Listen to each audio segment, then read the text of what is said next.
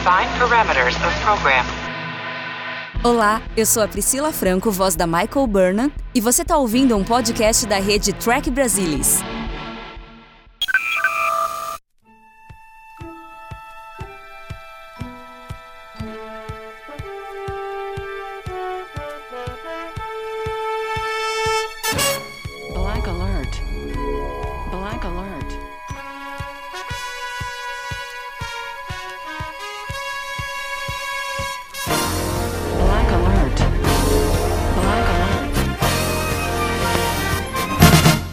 Olá, humanos, vulcanos e klingons de todo o Brasil! Está começando mais um Black Alert, o seu podcast de Jornada nas Estrelas. E hoje nós vamos falar do sexto episódio da segunda temporada de Lower Decks, The Spy Humongous, esse novo episódio aí da série animada, né, que já chegou na segunda metade da temporada. Promete muito, esse episódio já tem novidades muito interessantes que a gente vai comentar depois da vinheta. Bom, pessoal, The Spy Humongous, né? O que é um trocadilho, já começa com a piada no nome do episódio, né? Humongous dá um teor é, de humor, mas também é um trocadilho com a palavra Among Us, né? Um espião entre nós, mas um espião é, humorado, que, que, enfim, engraçado. É, eu achei interessante essa narrativa, tá? O espião Packlet. A gente tá vendo que os Packlets, eles meio que estão se mostrando como os vilões de Lower Decks, se é que a gente pode falar assim, né? A grande conquista, a grande missão é, da Cerritos é, no final da temporada passada tem relação com os Packlets. A Capitã Freeman, ela se gaba por essa conquista em relação aos Packlets sempre que pode. E nesse episódio a gente tem de novo a tripulação da Cerritos lidando com os Packlets. Que eu acho que assim, é uma decisão bem acertada. Eles colocarem os Packlets como os vilões, entre aspas, aí, da série. Porque, assim, são, são, são vilões, ok? Eles têm um, um teor vilanesco, eles querem fazer coisas ruins, ok? Mas, ao mesmo tempo, eles têm um quê de Lower Decks, porque eles são burros, eles são estúpidos, né? o que deixa as coisas muito mais engraçadas. É, desde eles confundindo o nome da Freeman com a Janeway, até eles trocando a hierarquia de forma consecutiva, e você tem a rainha dos Packlets, mas daqui a pouco você tem o rei dos Packlets, e depois você tem o imperador dos Packlets, e de repente um cara mata o imperador, acha a coroa bonita, veste a coroa, e ele agora é o líder dos Packlets. Então, assim, é, é em resumo, é, dá um teor cômico até mesmo aos vilões da série. E eu acho que, assim, você vê que a burrice deles, né, mesmo assim, não é tão fácil, apesar de serem, serem bem burros, não é tão fácil é, lidar com eles, não é tão fácil tirar a informação deles, enfim, conseguir é, o que a Freeman estava querendo, que é um cessar-fogo. Eles nem entenderam o que é um cessar-fogo.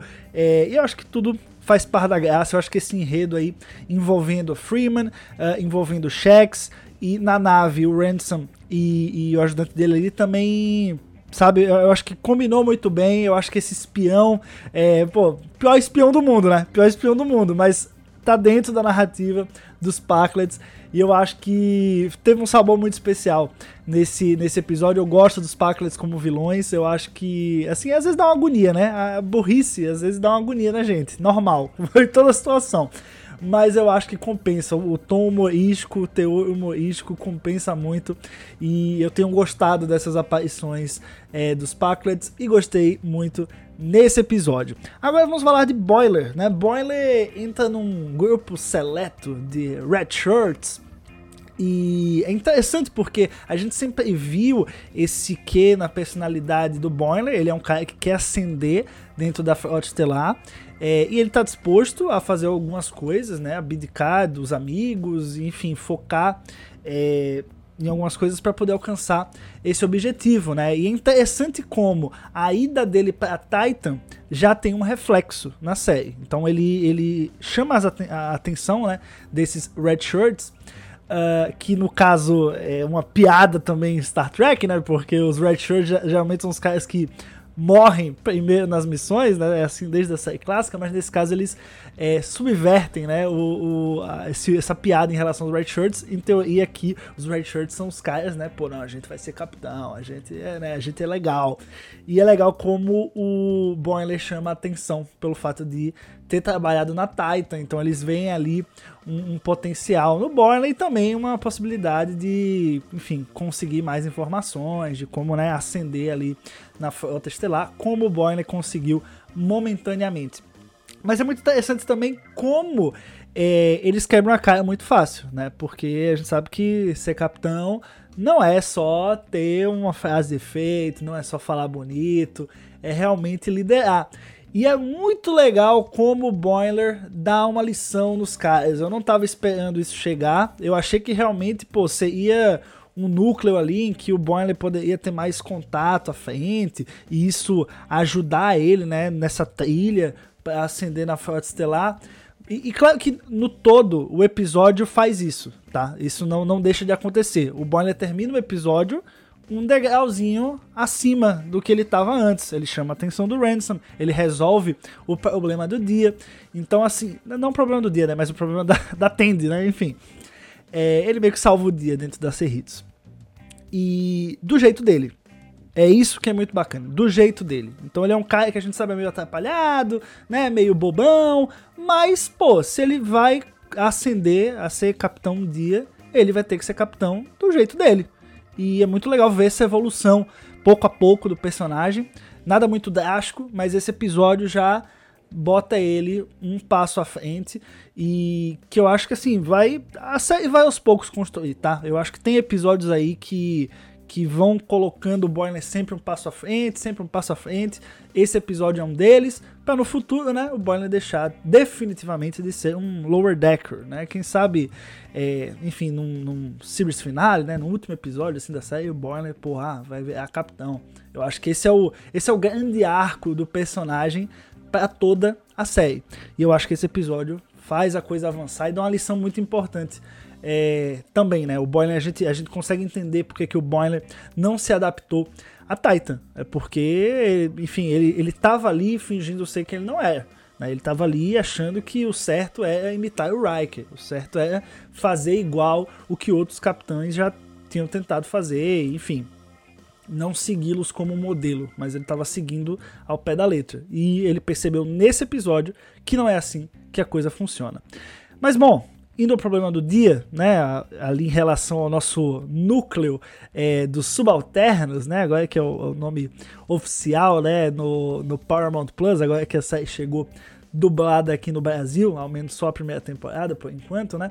Mas os subalternos, né? Ele, o trio ali de subalternos tirando o Boiler entra numa missão, né? De fazer basicamente uma varredura dentro da Cerritos, o trabalho sujo para subalternos, né? Para alferes e que é bem legal é, é, ver dentro da série é, como que funciona essa dinâmica, capitão, primeiro oficial e os alferes. Essa hierarquia, coisa que fica às vezes faltando em outras séries, ficou faltando em outras séries, a gente consegue observar muito bem dentro uh, da Cerritos em Lower Decks, porque a gente tem como foco os alferes, né? Então a gente consegue entender o lado deles, a gente consegue ver o que tipo de trabalho os caras que estão lá embaixo, né, na hierarquia, tem que ter. E um deles é varrer a sujeira dos capitães, dos primeiros oficiais, quem tá na ponte, enfim.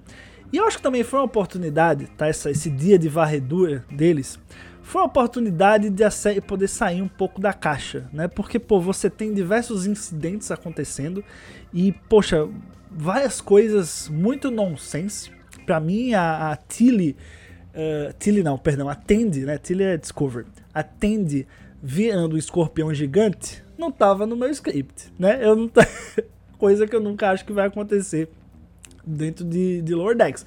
Mas acontece, né? Eu acho que tem essa, existem essas, essa abertura na série para poder simplesmente um personagem entra em contato com um gás verde e ele fica gigante do nada e cinco segundos depois eles fazem alguma coisa e ele volta ao normal. Mas por quê? Porque eles podem. É animação, então você tem a liberdade criativa para explorar isso.